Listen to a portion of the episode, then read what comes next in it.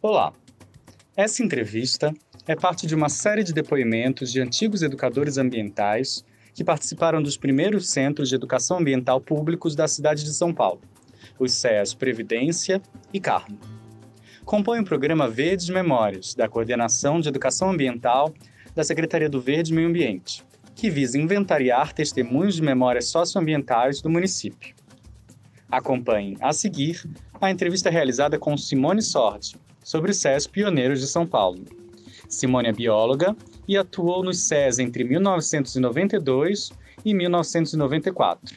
Essa entrevista foi realizada em 2020 com os educadores ambientais da DDPEA, Conrado, Fernanda, Mirelle e Romã.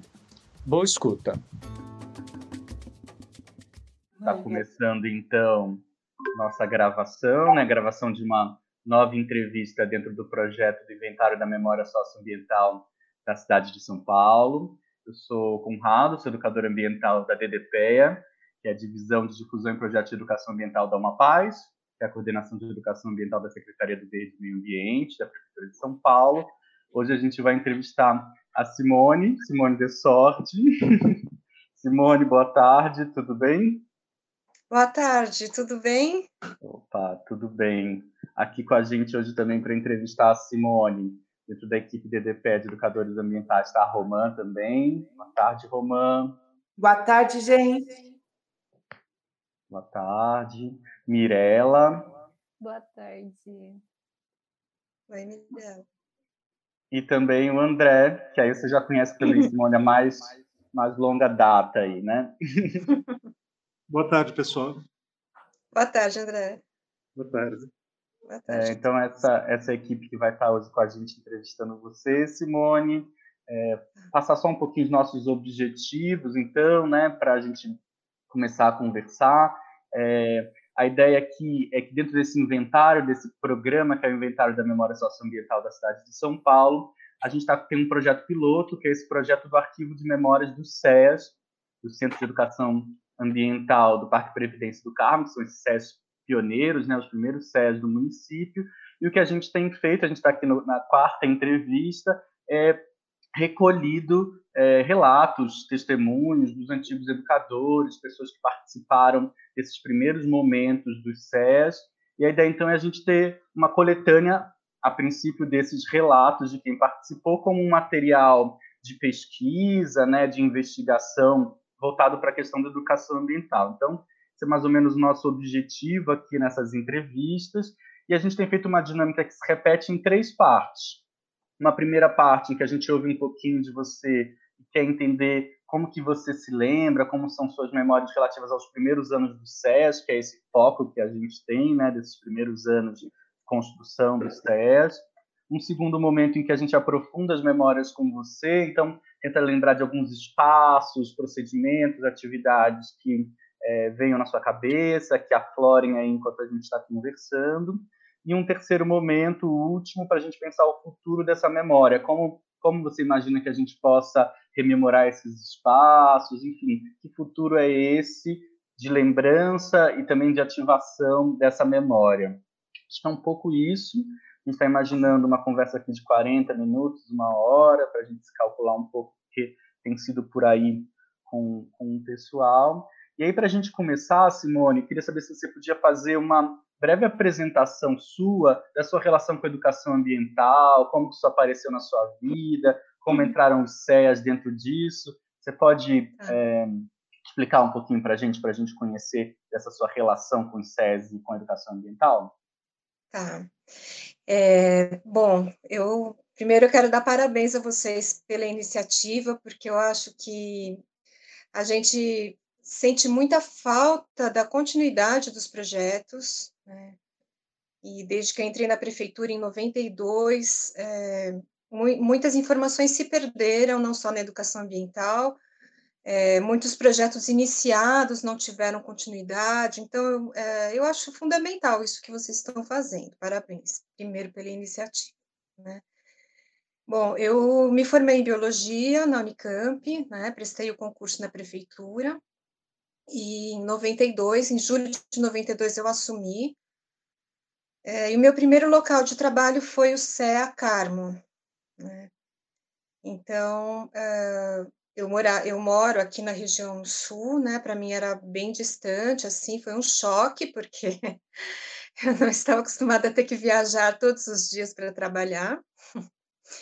Mas a gente não tinha um, inicialmente um transporte, né, da, da prefeitura, então eu ia até a Consolação e pegava um transporte lá, enfim. Mas eu vinha de uma formação acadêmica, eu estava no, terminando o mestrado em ecologia na Unicamp, né? Eu, a minha experiência com educação ambiental foi durante o estágio que eu fiz é, na, na, durante a graduação, e foi em Campinas, né, no Parque Itaquaral, e era assim, era atendimento a crianças de primeiro e segundo grau. Né? Então, falei, bom, iniciei o trabalho, né? Para mim é, havia assim um, um abismo, né, entre o todo o conhecimento uh, acadêmico que eu estava desenvolvendo e o trabalho que eu ia ter que fazer de educação ambiental. Então, aqui para mim era um baita de um desafio, né? Então, o CEA já existia, né? Assim, os primeiros anos do CEA eu não, eu não estava presente. Eu acho que o Ricardo e a Sumico vão poder te esclarecer melhor a origem do CEAS, né? Do, do inicialmente, depois da descentralização. E Bem, quando eu entrei, uh, faltavam seis meses para terminar o, a atual gestão, né?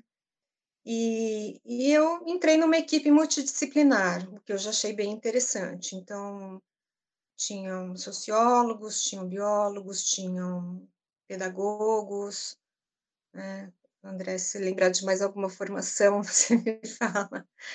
Não consigo me lembrar, mas é, era, era uma, assim, a gente então, eu fui trabalhar no CEA Carmo. Então, inicialmente já existiam os CEAs descentralizados, o CEA Previdência e o CEA Carmo.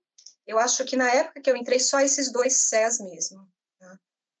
Depois, com a criação da secretaria em 93, uh, se fixou uma equipe na Avenida Paulista, né, que era a equipe central, e foram sendo criados outros CEAs descentralizados. Tá? Eu acho que para essa para essa primeira etapa da entrevista. Não sei se eu poderia falar mais alguma coisa. Não, maravilha, Simone. É, é, é, é legal que a gente aqui está é, vivendo isso com você e conversando também com, com, com as outras pessoas que estão passando pela entrevista. A gente vai fazendo as relações também com o que já foi dito, né? Então, Domingos falou de você, a gente vai compondo esse quebra-cabeças com o que cada um vai contando. Então, acho que é isso. Acho que vamos caminhando na entrevista que for surgindo para a gente é super proveitoso. A Romã, ela está com essa, essa, essas questões do primeiro bloco, acho que agora ela pode é, encaminhar essas questões, né, Romã, sobre os primeiros é. anos, o que a Simone lembra. Se você quiser, Romã, começar as questões, fica à vontade. Simone, eu queria perguntar para você, aproveitando que você fala, né, que a Secretaria em 93 ela é criada, a questão dos SEDAs centralizados, como que você lembra esse momento inicial da formação do SES, ainda que você tenha entrado depois para o concurso, como que você lembra que foi essa questão, a sua participação nesse momento inicial e como que era reportado na época a criação do CEA, como que era repercutido? Bem, é, quando eu entrei em julho de 92, eu esqueci de falar no primeiro bloco, mas a equipe com quem eu trabalhava, é, é bom, existia uma chefia lá no CEA no CEA Carmo, que era uma bióloga chamada Marisa. Né?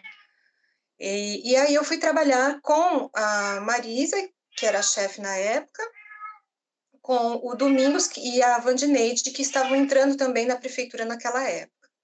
Né? O Domingos sociólogo e a Vandineide bióloga.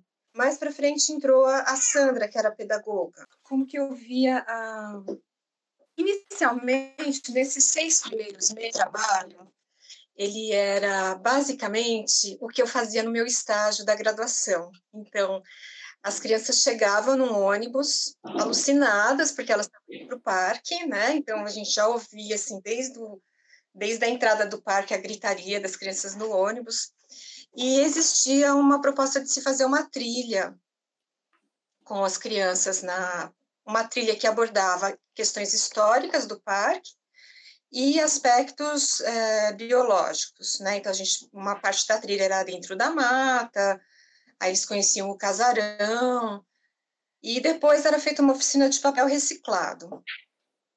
E passados esses, nós, nós achávamos, nós três, né, eu, Domingos, a Vandineide, de que a gente poderia é, melhorar esse trabalho, porque as crianças, na verdade, elas estavam indo lá a passeio, não existia um trabalho prévio com os professores. Então, é, voltou para a direção geral a pessoa que estava inicialmente na fundação do SEA, que é a Vera Rodrigues. E a Vera trouxe de volta, então, alguns técnicos que haviam sido afastados, no caso, assumi o Ricardo, que eu me lembro bem. Outros técnicos entraram, eu não sei se o André entrou na época desses seis meses ou depois, mas depois, né? Então, uh, a equipe começou a crescer muito, e, e aí foram surgindo propostas, né? Era assim, a gente tinha uma dinâmica muito interessante, que eram as reuniões gerais. É, os, o, as equipes do SES descentralizados, elas iam para a Avenida Paulista, a gente fazia reunião lá e cada um trazia as suas experiências, as suas demandas. E, claro, cada, cada CE tinha as suas demandas próprias, né, em função do entorno, em função da sua, das suas, da sua, do, do seu público, né, de atendimento, dos seus problemas e das suas questões e do seu ambiente, das pessoas, e se definiam, então, algumas diretrizes, né, e eu achava isso muito importante. Então, por exemplo, o curso, foi, foi feito um curso para os professores da rede pública, né, a gente montou um curso para os professores. E no, durante o curso, claro que a gente ia abordando questões específicas de cada região onde os CEAs descentralizados estavam inseridos. É, existia também a proposta das trilhas autoguiadas, que eram folders que a gente fazia para alguns parques, né? Então, a pessoa poderia percorrer a trilha e ter as informações de cada ponto. Isso foi um trabalho bem interessante foi a gente inclusive publicou num livro. Eu estou com o material aqui. Eu acho que é, eu acho que é essa a sua questão, né? Uhum. E responde, Simone, e também por gentileza, como que você vê a importância, né? Considerando que você coloca nesse relato que tinha uma, um papel mais da visita, da mediação com as escolas, aí depois vocês vão assumindo com as reuniões gerais um papel mais centralizado. Como que você enxerga a importância, nessa, nesse contexto da década de 80 para 90, da importância da criação do SES? É, é, bom, primeiro, a educação, é sempre, educação ambiental é sempre fundamental, né? Para você fazer a interface para que as pessoas possam se apropriar do espaço e do conhecimento que aquele espaço contém.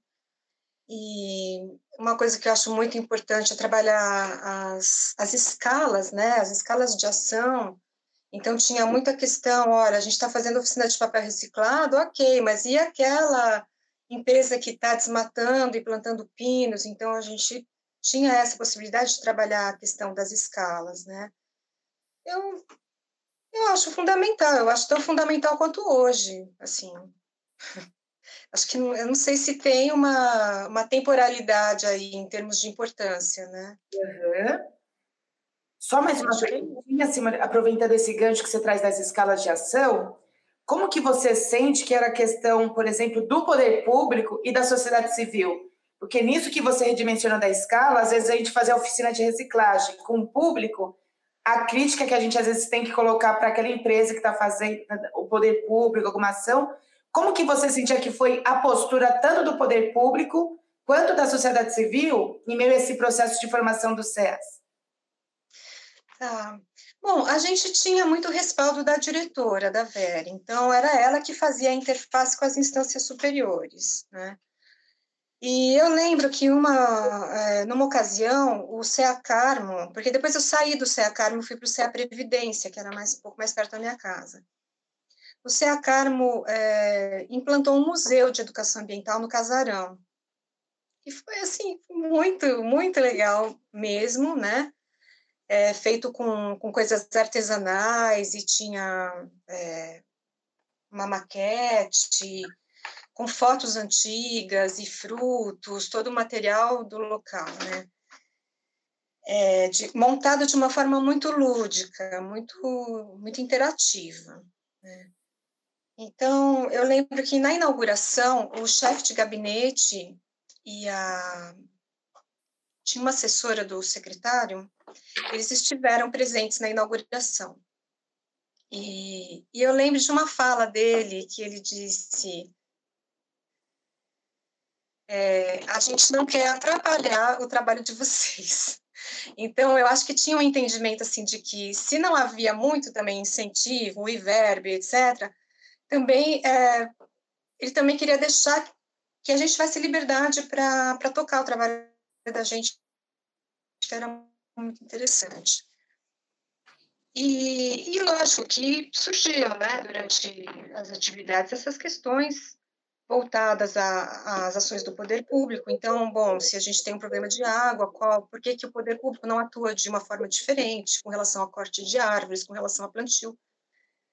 A gente sempre teve muita autonomia, assim, para colocar é, tanto os projetos do poder público quanto os problemas mesmo, né? É, e quanto à questão da responsabilidade de cada indivíduo, tanto na ação quanto na cobrança né, do poder público. E, nesse sentido, eu acho que eu já cheguei a comentar com vocês, eu acho que a estabilidade do funcionário público é muito importante. Né? E é isso que está sendo colocado em risco nesse momento. Então, naquela época, a nossa equipe toda era composta por funcionários efetivos. Né? Então, a gente, não, a gente lógico, estava em estágio probatório, mas a equipe era tão integrada que a gente não, não me lembro, não precisa de ter de, de política ou de explicar alguma situação mais claramente, né? Não sei se foi isso que respondi a tua pergunta. Respondeu, Simone. Muito obrigada, viu? Acho que o Com agora vai mediar para a gente fazer o próximo bloco, então. Obrigada, Simone. Tá bom. Imagina, obrigada a você. Obrigado, Roman, também. É, muito bom e aprofundando, né, entendendo mais o que você está trazendo. Simone, que bom que você pôde falar também de como era a composição, né, da equipe. Acho que agora a Mirella vai assumir um pouco aqui o novo bloco de perguntas e a ideia é não só pensar nessas primeiras experiências, nas interações, né, com o setor, a sociedade civil, com os outros órgãos do governo, mas também entender um pouco as suas lembranças das próprias atividades mais metodológicas, não é isso, Mirella? Você assume aí é, esse bloco de questões? Você comentou de oficinas, trilhas, cursos, e como que essas metodologias e práticas eram desenvolvidos, pensados por você e pela sua equipe? E como você acha que elas se relacionavam com os públicos que vocês atendiam? Então, é, eu, vou, eu vou tentar responder, mas vai sair de uma forma um pouco resumida, né? É, enfim, a gente tinha um público para atender, né, que a gente achava, considerava importante, que são os usuários dos parques, os moradores do entorno do parque, uh, os visitantes do CEA, né? É, e uma coisa que era fundamental, que era consenso na equipe, que era trabalhar com os multiplicadores, que seriam os professores da, da rede pública. Então, nesse sentido, a gente tinha várias frentes de trabalho, né? Uma delas foi esse curso para professores, era um curso multidisciplinar, né? É, e outra frente eram as trilhas autoguiadas, né? Que eram folders, que acho que eu falei no primeiro bloco, folders impressos é, com as estações da trilha, de cada trilha, de cada parque. E essa, essa, esse, esse material ele era trabalhado tanto pela equipe do SES com os visitantes, quanto independentemente por, por cada visitante, né? Então, eles ficavam ficava disponível, né, o folder, o visitante poderia fazer a trilha individualmente, mas a gente usava muito também. Eu lembro que final de semana a gente fazia essas trilhas, é, a gente se revezava. Eu lembro muito de uma trilha no Trianon, no Parque Trianon, que foi muito interessante, que a gente acabou improvisando no final. É, a gente fez a trilha com um grupo de crianças, junto com os pais, usando o folder, né, as informações, e no final teve uma oficina de argila, né? Então, é, não tinha me ocorrido isso, mas a gente pediu no final que eles fizessem em argila algum elemento do parque que tivesse chamado mais atenção. E aí eles, cada um deles fez. Eu falei, bom, então agora a gente vai sentar no chão e vai pensar que esse, esse espaço aqui é o parque. Vamos localizar cada elemento que vocês fizerem em argila. Né? Então, a, a, a questão da localização geográfica, né, da, se situar no espaço, isso foi trabalhado assim de uma forma acabou sendo assim uma improvisação, mas foi bem interessante, né? Então eram atividades que a gente fazia eh, no final de semana, durante a semana, nos parques e sempre com os multiplicadores. Tinha muita participação de representantes da equipe do CEA nos projetos da própria secretaria, né?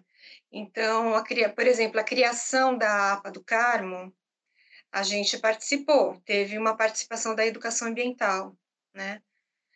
De como seria fe, como seriam feitas as, as adequações para a visitação, para atividades de educação ambiental, a, as atividades de plantio da secretaria também tinham uma participação. Então, vários projetos da secretaria, a, a equipe participava que eu me lembre foi isso, mas assim, lógico, tenho muitas lembranças assim da, da questão da sensibilização, teve uma outra oficina que a gente fez no próprio Parque Ibirapuera e com as que eram com, com crianças de, de uma escola da rede pública.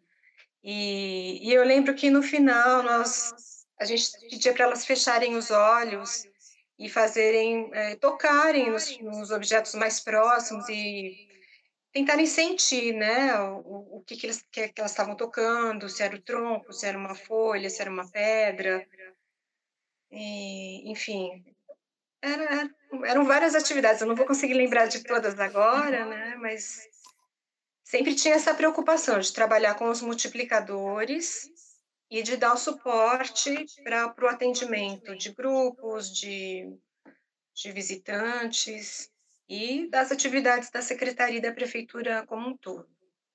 Sim, é muito importante ter esse apoio, além dos multiplicadores, e também trabalhar essa sensibilidade, né, com as crianças.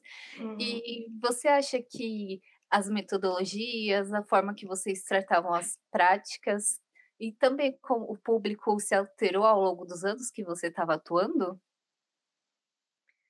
Se alterou? Se a metodologia alterou? Se tinha eu fiquei, eu fiquei dois anos e meio no CEA. Uhum. Então, eu peguei um, um período, que foram aqueles primeiros seis meses, e que houve uma mudança de metodologia com a mudança de direção do CEA, que foi, assim, absurda, né? Foi muito diferente. A gente passou a, a atuar de uma forma muito diferente, né? Com as reuniões centralizadas e as atividades descentralizadas e a criação de novas atividades, pensando na criação de multiplicadores. É, sim, teve. E, e, assim, com a criação da secretaria, a criação da divisão de educação ambiental, né, é, é, trouxe a educação ambiental para um novo status, eu acho, dentro da secretaria, né, que faz, fez com que a gente passasse a participar desses projetos, que antes a gente não, não não, não participava. E, e é isso, nos primeiros seis meses que foi o final daquele, daquela gestão, era o atendimento às crianças da, das escolas da rede pública, através da trilha, que foram seis meses que eu passei no, no Parque do Carmo. É, fazia parte do, do CEA também o herbário, era a coleção de amostras de plantas coletadas, né? E e, eu, e quando eu entrei no CEA, o herbário ele estava fechado, ele estava, ah, não, ele estava, a atividade do herbário tinha sido paralisada por não ser considerada importante. Então eu lembro que as amostras elas ficavam acondicionadas nos armários de aço numa sala do casarão e a sala ficava fechada, a gente não utilizava nem cientificamente e nem uh, em educação ambiental, aquelas amostras. Né? depois, com o tempo, com, a, com essa mudança de gestão, essa, a, a volta da, da Sumico, que foi uma das precursoras do herbário, e do Ricardo, que foi um dos precursores da, da divisão de educação ambiental. Então, o herbário ele foi transferido para o Parque Previdência, onde ele já, já, tinha, já havia estado antes, foi reorganizado e voltou a, a ser utilizado, a, ser, a ter amostras incorporadas. Depois o herbário se separou da educação ambiental, ficou vinculado à escola de jardinagem. Depois ele foi para a divisão de unidades de conservação, Uh, e hoje em dia ele é vinculado, depois dessa última mudança, ele é vinculado à divisão de produção e de produção de mudas e herbário municipal, e é onde eu trabalho hoje, no herbário, né? Então eu fui, fui seguindo, quer dizer, eu tive outras passagens pela secretaria, mas eu, eu trabalho no herbário hoje. Sim, que bacana. Acho que da minha parte era isso, respondeu tudo. tá bom.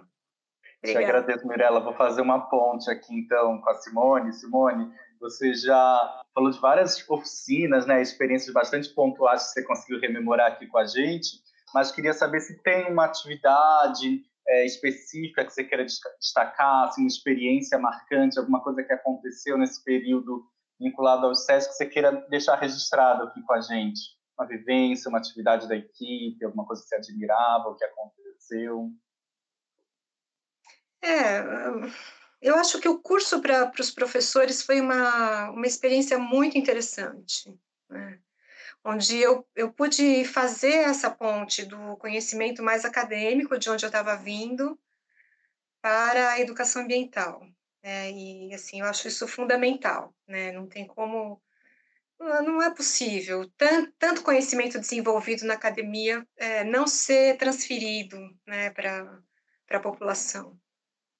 Então, eu acho que o curso para professores foi um, um, uma dessas experiências que me marcou bastante. Ótimo, obrigado. E aí, atrelado a isso também, pensando nessas memórias específicas, tentando resgatar elas com você, é, tem algum espaço, você falou um pouco do museu, né, do Museu do Meio Ambiente, do Herbário, do Casarão, mas pensando nas infraestruturas, nos espaços, tem algum cantinho que você lembra, é, que vocês recebiam as pessoas? pensando nos espaços, tem algum espaço de memória que para você chame atenção, para a gente pensar junto, lembrar junto? Então, eu acho que, é, apesar de eu ter passado só seis meses no Parque do Carmo, foi o período que mais me marcou. Né?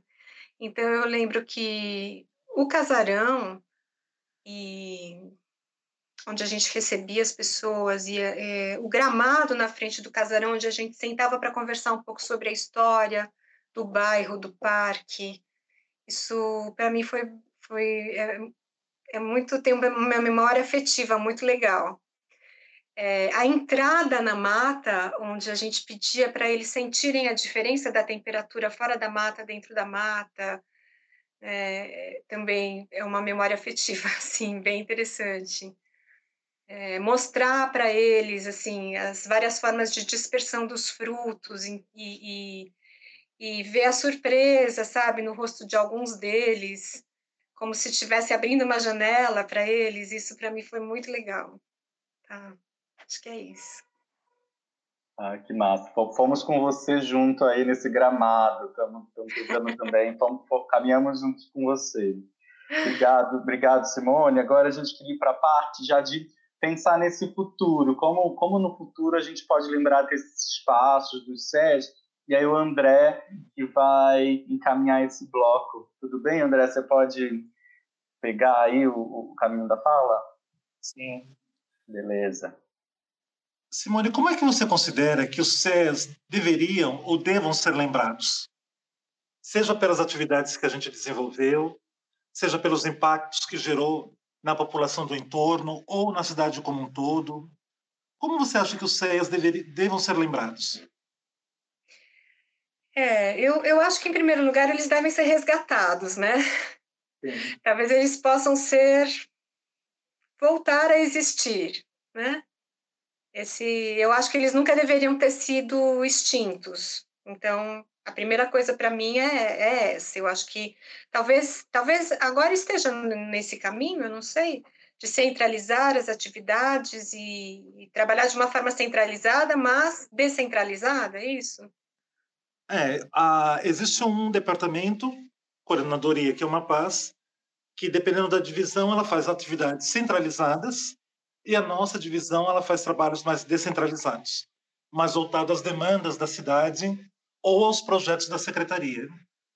É, muito provavelmente, aí é uma questão bem pessoal, eu acredito que pela diversidade e pela dimensão da cidade, a volta ao CEA seria uma coisa muito boa. Mas enquanto esse projeto não se consolida, a gente tenta trabalhar justamente não só a memória dos CEAs, mas qual o legado que eles tenham deixado até o momento, né? Tá. Eu acho que é, poderiam ser resgatadas algumas atividades. Eu acho que esse curso para professores é, um, é, uma atividade que poderia ser resgatada. Né? É, talvez não, não, não trazer o SES de volta ao, ao, de uma vez só, mas ir resgatando as atividades que eram feitas, a dinâmica de trabalho. Né? E, é, e talvez, assim, pedir, de alguma forma, que pessoas que, que passaram por essas atividades deem esses depoimentos também. Porque para mim foi muito especial. Agora eu gostaria de saber se para quem participou né, das atividades também tem uma memória afetiva, se mudou alguma coisa na vida dessas pessoas, na visão de mundo, na visão do ambiente, na, na, na forma dela como cidadã, né, de, de se colocar na sociedade.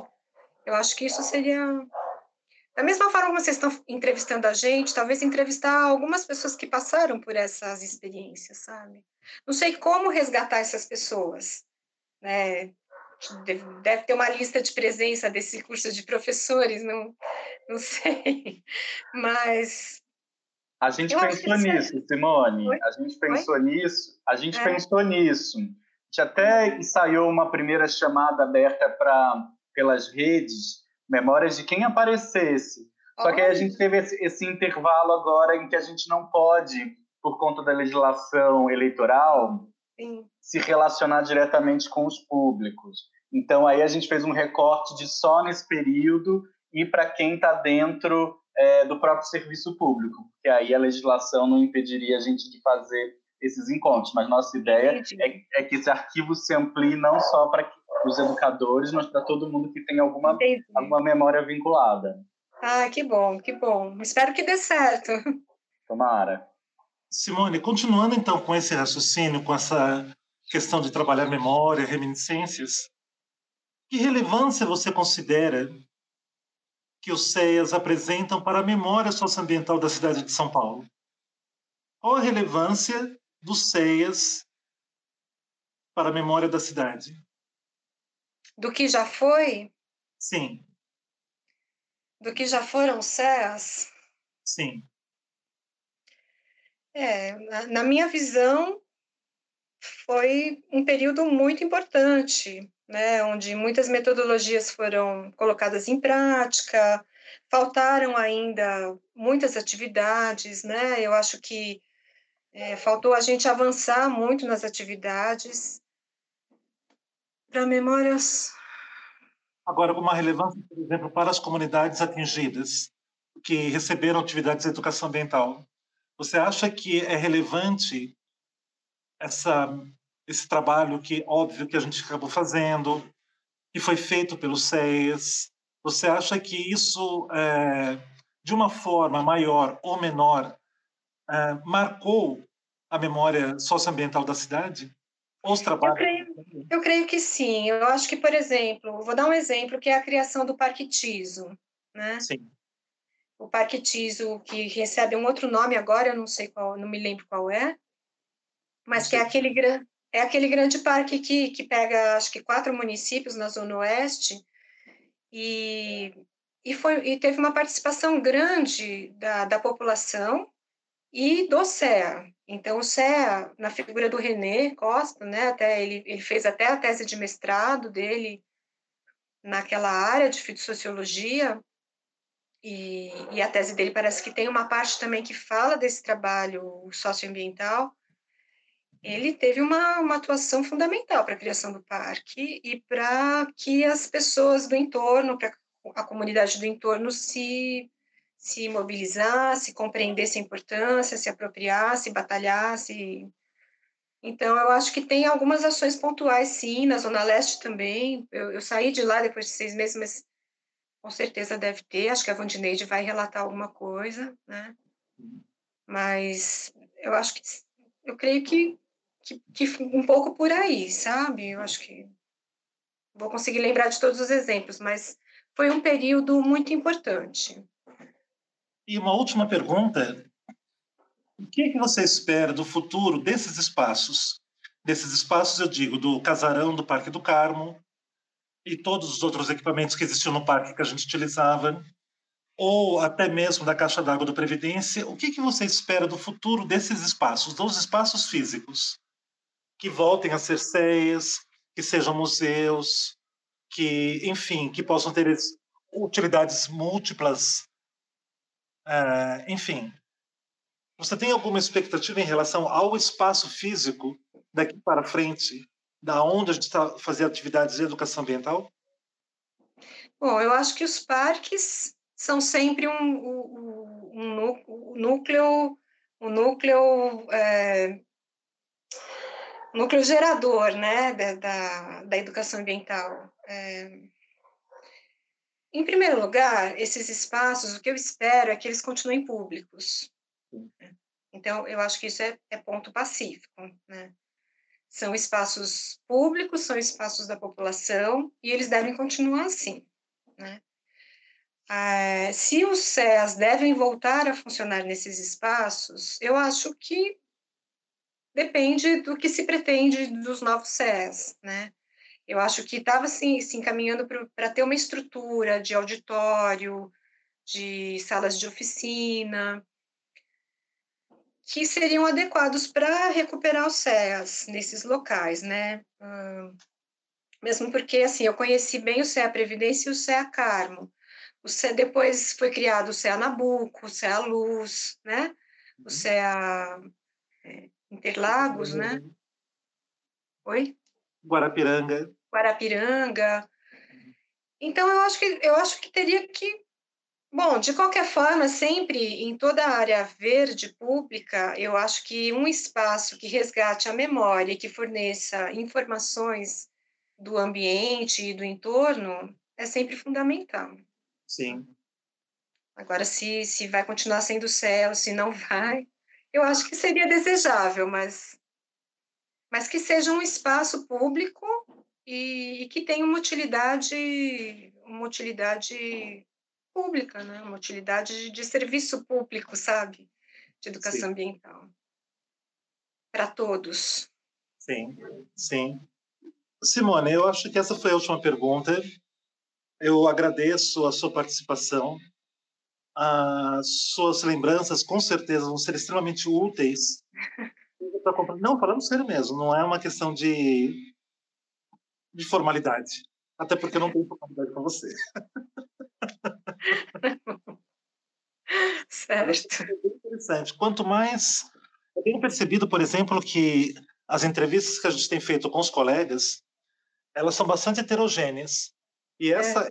Heterogeneidade, sim, bastante. Nossa, bem, bem diferentes uma da outra. Elas não só complementam o que o Conrado chama, por exemplo, de quebra-cabeça, que é um bom termo que ele utiliza. Muito bom. Muito bom mesmo. Porque é um calendoscópio mesmo, porque a gente acaba trabalhando nesse, nesse primeiro momento com lembranças e subjetividades, mas que a gente percebe que não fica um ponto fora da curva. A gente vai formando realmente esse quebra-cabeça.